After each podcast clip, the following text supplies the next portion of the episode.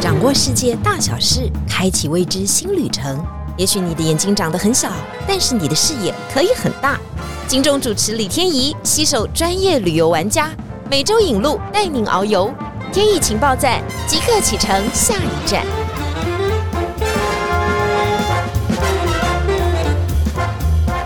情报站，你说在不在？欢迎大家今天来到节目现场。在疫情之后，日本当然也出现了一些改变哈。那我们在今天也当然很想聊聊疫情之后日本的改变到底是什么。还有，到底还可以带我们去日本的哪里玩？下一个景点我们到底应该要怎么样的规划呢？在今天，我们依旧请到了我们的亲日旅游的日本女王 Tina。Hello，大家好，Tina。其实你以前带了很多日本商社，我们不要说大老板了，是就是一个组织哈。到台湾来以后呢，就由你负责接待，这样也带了很久了吧？嗯，很久，大概有十年以上吗？十五年，哇。所以他的日文呢是不会退步的哈，只会练得更好。然后这些大商社老板一个传一个，一个传一个，以后都指明要找 Tina 服务，是吗？我这样讲有错吗？呃，我们还是要谦虚一点，大概就是这样的状况了。所以下一次呢，如果你参加晴日旅游有被 Tina 带到的话，告诉大家无比的幸运，好吗？先跟我们聊一下日本商社大老板或者这种日本商社组织来到台湾最喜欢去哪里啊？基本上，我觉得他们对台湾的人非常的有兴趣，是因为台湾人真的是很热情，所以呢，可能就从夜市还有台湾的食物开始。因为对于景色来讲的话，可能台湾没有这么的大，而且他们平常都还有商社有要开开会、开会，或者是要跟业务拜访的行程。那通常他们对台湾的美食都会非常非常的期待。那最喜欢吃什么？餐厅名单给我们列一下。餐厅名单我们可以分为，如果说是以那种比较传统的台式料理的话呢，他们很喜欢吃新叶哦，我们也很喜欢吃哎，对，本店哦，本店我知道我知道，那个进去很像菜市场，很嘈杂，但东西真的很好吃，是。猪肝啊一流，对，还有杏仁豆腐，他日本人最喜欢的。嗯，那如果是以啊小吃类，当然是鼎泰丰，鼎泰丰真的是完全无敌呀，无敌，真的无敌，越来越无敌。嗯，那如果是北京料理，就会喜欢吃龙都哦，龙比较脆皮的，就在林森北路的巷子是是是，难怪我们都订不到位哦。对对，不过这几年因为米其林评比了台湾之后，那有一些日本的商社也会来台湾吃吃台湾的米其林餐厅。那也很难定位，好不好？你是说移工之类的吗？哦，对啊，因为其实移工对日本人来讲，以米其林三星来讲，它的性价比很高，哦，它不贵。天哪，大家知道一公一克多少吗？七八千跑不掉哦。现在米其林之后已经又涨价了，尤其是他们觉得台湾那么小的地方，但是它融汇了很多的中国料理，这倒也是对然后又不会那么的。重咸重甜哈，比较综合式的口感是日本人就非常的喜欢。这个是日本人来到台湾哈，那目前还是人数多吗？还是慢慢慢慢增加？疫情过后，应该大家知道说，因为疫情过后，第一个日币太低了，嗯，变成说他们来台湾真的变得太贵了，嗯，然后再加上必须坦白讲，日本自己的国内旅游就做得非常好，嗯，所以你要怎么去跟？日本的国内旅游做竞争，其实这是一件蛮不容易的事情。尤其是现在日本的护照的持有率只剩百分之十七了，这是什么意思？就是一百个日本人里面，他只有十七个有护照。他就只要在国内玩就好因为在日本的四十七个都道府县，你就玩不完了。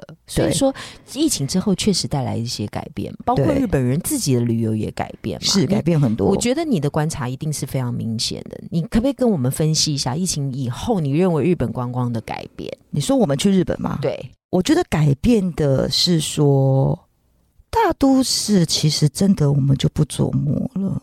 大都市它自己自由行啊，现在都非常的方便。大家知道吗？Booking.com 订一订，那实在很多嘛，班机都可以分开订。这个我们就不教大家了，这个大家都非常娴熟。但是有其他的，是我们发觉，因为国内旅行更盛行的关系，变成我这里的人要怎么去吸引，不只是国外的旅客，是吸引自己本地的日本人。譬如说，我们可能蛮喜欢去的，像京都，北海道人可能去一次京都也不容易。那所有的这些做国内很盛行的地方的人，就要更加的钻研，说我该怎么把这个当地的特色，除了传达给外国人，其实外国人很简单哦，因为只要是日本料理，好像就是日本，对不对？诶，但是北海道人也是日本人哦。你要让北海道人怎么去喜欢上京都料理？其实这是一门学问。嗯，但日本很厉害的地方，就是因为国内旅游很盛行的关系，所以四十七个都道府县，以我的观察是，疫情过后，大家真的都往乡下走了。嗯，所以乡下的进步其实是比大城市更棒的。所以在大城市，你可能因为地理位置的关系，所以你的饭店可能比较贵，大都市嘛。但你能吃到的当地美食越来越少，因为人才都外流了。但是你在地方呢？因为疫情我们去不了，但是日本人还是有在观光啊，所以他们的国内旅游其实更加的盛行。所以我们发觉说，疫情过后的乡下地方的所有的，不论是餐点也好、饭店也好、观光地也好，做的比疫情之前好很多地方非常多。所以整个的，我应该是说在地。他们也越来越重视他们的旅游价值，是对不对？所以他们就会，就像您在上一集有特别讲说，其实年轻人也都希望回来了。如果能够在自己的家乡开发的更好，能够把自己家乡的特别找出来的话，然后又形成一个观光的流的话，又愿意留在家乡。没错，而且完全不会比在我觉得你都市你物价高。嗯，对。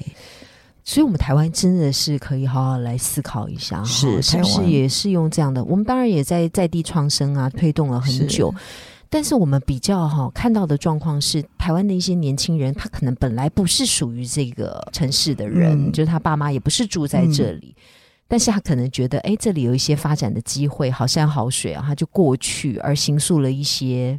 商业的样貌，但比较不跟日本人要回乡的这种感觉，没有办法做一个。我觉得重点在于地方特色。嗯，你有什么地方特色是除了吸引外国人，甚至还可以吸引本国人的地方？我觉得他们的地方真的把各式的特色全部打凸显出来。所以你可以举两个你觉得非常有地方特色的。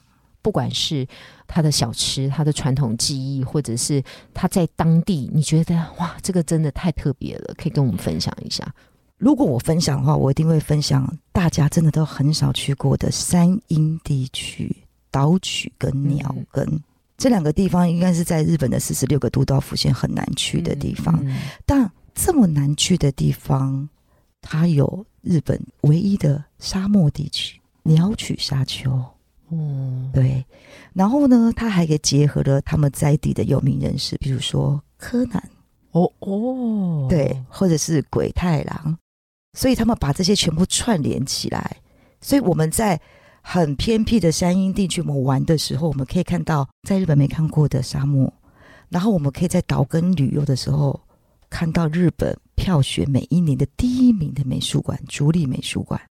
这个美术馆是。一个活的美术馆，一个美术馆不是只有一个人放了，对，它所有展示的东西是日式庭园，庭园是活的，所以它的美术馆的一个景就是一个日本庭园，不是用画的，是真的。所以一年四季，这个美术馆就是一直不断的在呼吸的，在在倒取的鸟根，这是三阴部分。这么乡下的地方，可是有这么日本人自己的唯一的。景点可以去，但是它一直都存在嘛？它一直都存在，因为疫情之后才存在。只是疫情之前不会关心它嘛，对不对？但是在疫情之后，他们又做得更好，因为附近的连接的餐厅跟饭店都有到一定的水准上。台湾有一个麻烦地方，就是这家餐厅很不错，嗯，或者这家饭店很不错，可是我去了，我吃完饭然后呢，就不知道到附近哪里走一走。那我住这吗？是不是又要再去一个哪一个地方？对，你要在这个地方停留越久时间，代表你的元素要够多。譬如说，你吃的一定要够好，然后你住的跟你观光的地区一定要做一个把人留留下来。因为我为什么要举这个那么偏僻的例子？是因为这两个地方真的很难去到。但是你去完了之后，你会发觉我再也回不去东京跟大阪了。在大都市，我看不到在地特色，我看到就是观光客。然后你吃的在地的餐食，在大都市不需要太做在地，因为观光客就会撑到你一定的一个来客数。但你吃到的东西很多都不是很地方的口味。不过你刚刚讲的这个观念，我倒觉得非常的特别哦，因为在疫情之后，很多人都撑不下去。台湾的人大部分很多，尤其你说这种餐饮的事情是都撑不下去。但是日本的像这样偏僻的地方，它不但撑下去，而且它还发展了。是这个是一个完全完全倒过来，代表说它不是一个只是为了做。客人而做的，他是真的把他的地方特色宣扬下去的。他没有关系，他先慢慢做，是有一天他绝对是可以做好的。不管怎么样，口碑会相传，好话是会流传出去，没错，他才会有客人来。对这个观念，我觉得我们是应该要好好的学习。你说这叫做鸟取跟岛根，好，大家赶快把它记下来。晴日有这样的行程吗？有啊，哦，我们越乡下，我们越喜欢。对，所以大家去看一下日本唯一的沙漠哈，鸟取沙丘，能不能再跟我们讲第二个例子？你觉得非常特别的，有带有地方创生的色彩的，而且一定要过去看一下的。我觉得我们一起去的那个北九州那个行程，我觉得很棒。我们。到了九州，然后往北边走，小仓，然后我们过了门司港之后，到了山口县这个地方。山口跟广岛他们是一起的。其实跟刚刚我们讲那个三阴三阳，它其实就是所谓的日本的中国区，因为它是个中国山脉。那这个地方就是我们所说的三阴三阳。那这个三阳部分，我们也觉得很棒的原因，是因为它不算乡下。但是它比较容易被人家忽略，是因为它是本州的最下面。但是其实它离九州很近，我们坐车就到了。这个地方也做的很棒，就是你最喜欢的塔吉，就是在那边生产的。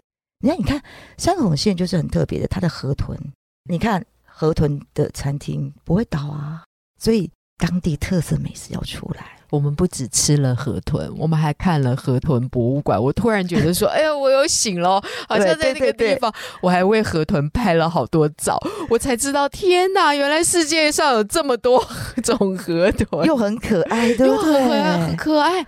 嗯，大家有去那个叫做水母博物馆的时候，看到很多水母吗？我跟你讲，河豚不遑多让哦，五花八门哦。然后我们看着它的时候，就想说，天啊，我们刚刚午餐有吃了它们吗？他们都。长得这么可爱，对，就是地方特色很重，然后再加上我看我们到的每一个地方，虽然是乡下，但是。吃的很特色，然后住的特色，明治维新的相关的仪式，把它串联起来。秋本镇，对我觉得那个秋本镇也是值得跟大家推荐，因为走在那里面呢，它是世界文化遗产之一嘛。但是我都跟我同学说，哎，我们刚刚有去世界文化遗产，大家说有吗？有吗？刚刚有去吗？嗯，因为跟我们的团就是真的很放松啦。对对对对，我觉得团就是有很多不一样的目的性哦，因为我们就很喜欢在那个小道里面穿梭，但有。些人会直接找卖店就坐下来，要喝一杯冰凉的生啤对，可是这样很好啊。为什么？因为其实你把串联性这个比较困难的工作交给我们做，这是我们的专业，你们只要负责放空就可以了。确实放的很空，超空的，这五天超空。我们的毕业旅行就是由晴日安排了，是我们到那边山口，还有刚刚的那个特殊的世界文化遗产去看了一下哈。我们就一直想要对应到台湾来，到底台湾是不是也能够做得很好呢？我们也很喜欢赏枫嘛，哈，因为我们这一次去的时候，我们其实没有看到樱花，但我三月的时候确实有看到樱花，哈，我看到了一些，觉得哇，天呐，落英缤纷那种感觉，树大便是美，哈。当然，你仔细看那樱花，就跟台湾的杜鹃很像，是，但是当它一片的时候，就非常的美。那我要问一下了，接下来马上进入的就是我们的赏枫季节是赏樱，我们都知道嘛，喜欢坐在那个树底下嘛，好铺一个餐野餐垫，野餐垫就赏起来了。嗯，赏枫呢？赏枫有什么秘诀吗？日本人赏枫有什么样的特殊方式？应该是说日本人赏枫分成两种，还有分两种，真的分两种。其实还可以再更细的，大致上分两种，就是。我必须要先讲哈，日本人赏樱跟赏枫跟我们台湾人去赏的感觉不太一样的是，像我们住在日本过的人，我们会知道，对我们来讲，樱花就是行道树。我家后面就三百株樱花，就跟你说是杜鹃呐，对，一样的感觉。你说我要去赏樱，你我都要特别去哪个地方赏樱，一定要有个大景在。你光是那个樱花，你吸引不到日本人的。OK，因为对我们来讲。樱花真的就是在四月份，就是行道树。那为什么日本人还是那么愿意去那个大景赏枫？是因为日本人觉得樱花这个景哦，它一定要配上一个大的景，譬如说富士山，或者是说京都的哪一个寺庙、哪一个五重塔，然后呢，或者是说清水寺，就是你的樱花要配上一个大景，你才会吸引到日本人过去，那才是真正的赏樱名所。名所对。那赏枫呢，分两个，是因为枫叶也分自然跟人工啊。那所谓的自然的人，就是要大景要大，就是说它的片布要多，所以就要往东北走，因为东北的气温够低。气温温差过大，那往东北走的通常都不是看说哦，我在这个地方赏一个风，然后几棵树，也，不是，都是上整片山，嗯，盘梯高原上去的小东北上去的，都是整座山的。满山满谷，而且都不是同一个颜色，因为日本人很喜欢渐层式的，对。然后有橘色、黄色、绿色、蓝色点缀的整个山头的，就是那种树带边是美。所以这时候的日本人的赏枫就会很喜欢去那种很大的地方，然后坐游船、坐缆车，这种就是要看到很大，因为它是山嘛，所以你必须要在山边从事这些活动，因为它的气温变化才会够大。是那另外一种就是像京都，很多人都会说。为什么旅行社每次赏樱跟赏枫都要安排京都人山人海？事实上，就是因为京都是日本天皇住了一千三百年的地方，所以的京都的寺庙，它原本栽种的这些漂亮的樱花跟枫叶，不是给我们看的，是给神明看的。所以最美、最漂亮的都会在寺庙给天皇看，没错。那你能不能保持天皇一样的姿态欣赏他们？那就是看你的命啊。是，所以呢，在京都的寺庙的这些赏樱跟赏枫，就又搭配到了寺庙里面的很多的像枯山水，或者是说像他的那些呃池子的倒影赏夜风。对，那他碰到的是几？他要说一个故事哈。对，这不是只有坐在那里。看一棵树、一棵花是感觉，所以在日本的赏枫行程的时候，我反而会觉得这两个是完全不同的感觉。所以日本的赏枫很棒的地方就是，第一个赏枫比较好追，因为樱花真的太难追了。嗯，那个风一强。回头看醍醐寺的樱花，怎么都关落樱，观赏落下来的樱花 就是观落樱。真的，我们这次是抓到三月份的尾巴，是其实凋谢的非常快。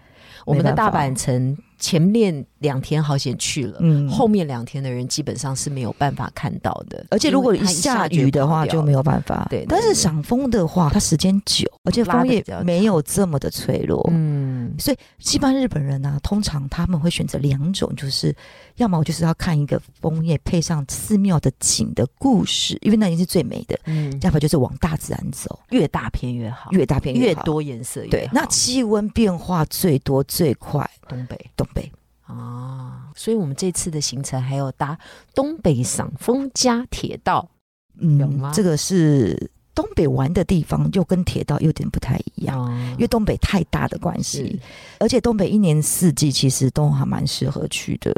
它铁道比较麻烦的是，它会下雪，它人没这么多，所以它等于说四季的玩法不同。像本公司的冬天呢，可能大家都去过。藏王树兵坐缆车，但这已经不能满足我们。是是是，所以客人非常挑剔，每天都打电话来问有没有新的。所以呢，我们坐的上王树兵是做雪怪好，我们是到树冰的里面，已经要到这样子，对，才能够满足大家。是，所以不用什么滑雪场，什么你一下车就是滑雪场。天然的滑雪场，懂？要深入才能是。刚刚想到枫叶的问题是啊，我们在赏樱的时候，心里面总是有个盘算，因为在日本人呢，樱花凋落的那一刻就是美丽，对他们来讲，虽然有一点沧桑的美感，嗯，但是就是要在最美的那个瞬间，那个 moment moment，嗯，对不对？这个人生就是这样。那赏枫呢？有这种与世的哲学感或怅然感吗？或他们有其他的心态的描述？我应该这样说哈，赏樱真的是因为到处都是樱花，所以对他们来讲，就是一年当中我保养的这棵樱花树什么，我就是为了那七天。所以对日本人来讲，他们很重视大自然的原因，就是因为如果我这一年当中我有懈怠了一个月、两个月，我可能明年看不到这么美的樱花。所以这是有一种很传承的意思在。那枫叶比较不一样的地方，枫叶对日本人来讲就是完全极尽放松的一个期待，因为十二月要到了，我要过新年，我今年给自己的一个就是礼物，礼物就是说啊，我今年真的好拼，我今年真的是很努力。哦，这完全不一样的心态。樱花是一个我要拼了，我要重生了。我如果现在不努力，我明年就看不到。但是枫叶有个完美的 ending。对，日本人真的有仪式感，很有仪式感。我的天哪！对，所以我们在做团体的时候，你必须要了解日本人的这个心态概念的时候，你看到这个，才会觉得哦，原来他为什么要这样做。天哪，我觉得你是一个大辣辣的人。真的吗？那你觉得你是可以理解的吗？还是你现在已经是一个日本人了？因为我觉得日本人有时候细节到，我真的也觉得，就拿擦玻璃文化，就知道墙角他还在那边一直跟你挥，一直跟你挥。我应该觉得说，因为我是做日本人起家的，嗯，就是说我是很了解日本人做的一些观念的时候，在带台湾客人回去日本看的时候，我真的证实到这件事情，就是他真的不是讲讲而已。那我也必须说，我觉得美感真的是从小的教育来的。我们每次做日式的温泉料理的时候，客人每次看到那个杯杯盘盘，第一时间就是哇，这个洗碗要洗很多，纠葛。对，但我必须要讲，对日本人来讲，每一个食物都有它特殊的、专属的时期，是不可以 mix 的。嗯，这个连我们在日本的家庭，因为我是做 home stay 嘛，连我们日本家庭都非常遵守。所以你看，如果我一个日本人，我去一家日本的饭店或者餐厅，他没有这样做，他连我家都失格，他怎么不再更精益求精啊？我们只能说真的很累。我们下一次拍 YouTube 的时候，应该要让你来好好的讲解一下这些杯杯盘盘啊，是不是？我为了了解这个，我还去买了一本书，想说要理解一下什么什么金河美食，就是才能了解他们吃。因为我每次回去给我小孩看，我小孩说这吃得饱吗？对，可是所以你知道日本人在看到这个享受这个味觉之前，其实视觉更重要。所以食器不能不慎选呐！你稍微回想一下，你跟我的团的时候，你有没有发觉明寿西鲁一定是用黑色或是快木色的？你忘了？对，已经喝开了。对，生鱼片一定是用白色、浅色的盘子，这势必有一些它的 know how 嘛，跟门道嘛。没有，要怎么样让这个食物看起来更好吃？那我讲一个，嗯，你有没有发觉日本的冷盘居多，冷菜居多？为什么？不知道保持味道，保持味道，为什么？有一个原因是，第一个冷食好摆盘，这个实用性还能理解，不容易坏掉嘛，对不对？对，就是冷食比较好摆盘。对，那第二个其实跟日本的文化有关系，因为他们觉得所有的食物都经过火的烹饪料理之后，营养会流失哦。这也很实用，这很实用。对，还有以前民主维新之后结束之后，在江户时代的时候，因为日本都是木造房子，火灾太多，所以有一阵子就是有禁火令的。所以他们的饮食文化是搭配这些，而且你有没有发觉，日本的餐如果是冷盘的话，真的比较好摆盘，热食只有几样而已。好啦，因为美嘛，美就是最重要的一切哈。实用性当然也很重要，所以日本长寿的人也非常多。对我今天就是想要挑一个晴日的行程啊，最后两分钟，天要告诉我们一下哈，就是只想要挑一个晴日的行程去，那你会最推荐哪一个？四国三铁道。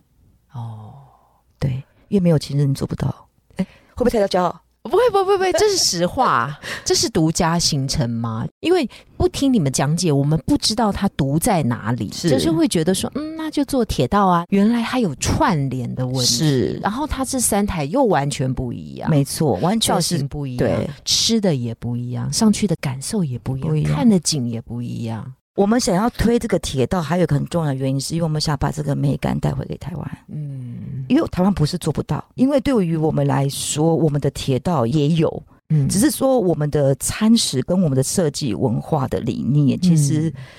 需要一点时间，对，因为四国真的是比我们还要乡下的地方，你不能上去一直都只是炸鸡排或臭豆腐，对，或者是说有一些哦，我觉得有一个很重要不一样的地方是，明日号上去你可能喝的是塔吉，你不应该给我喝的是塔吉，因为我做的是明日号。对，如果我到台中是玉山高粱，对你告诉我台中有什么好吃的？嗯，你告诉我这里的当地烧肉啊，很多米其林的好，对，比比登的，是，那你告诉我。这边的烧肉，或者是说，我到了云林，你可能要用西罗酱油做一个什么样的花生？对，这才有它的特殊性。是，哎，我觉得可以跟 Tina 聊，真的非常多，但我们的时间非常短，也怕大家一下子脑中塞了太多的资讯，没有办法消化。但是今天其实 Tina 推荐了很多的行程，都很值得去，因为他是真的很喜欢这里，嗯，他是用心来推荐大家。还有我们下一次在旅游日本的时候，可以怎么样？看这个国家，我觉得会给大家不一样的感受跟体验。那我们说到哈，要讲那个他们上面的杯杯盘盘的这件事情，一定说到做到。我一定要拍 YouTube，好好来吃一顿。最重要是要吃一顿，好不好？我们可以把老板也邀请来，告诉他这要怎么吃。好，这就是今天的天影情报站，真的很谢谢大家的聆听哈，也希望就有这样的一个聊天的方式，让大家更加的了解日本，作为你下一站选择日本的最好的方向跟想法。今天再次谢谢 Tina 来到现场，谢谢大家。天影情报站，日本铁道等你来，等你来哦，拜拜。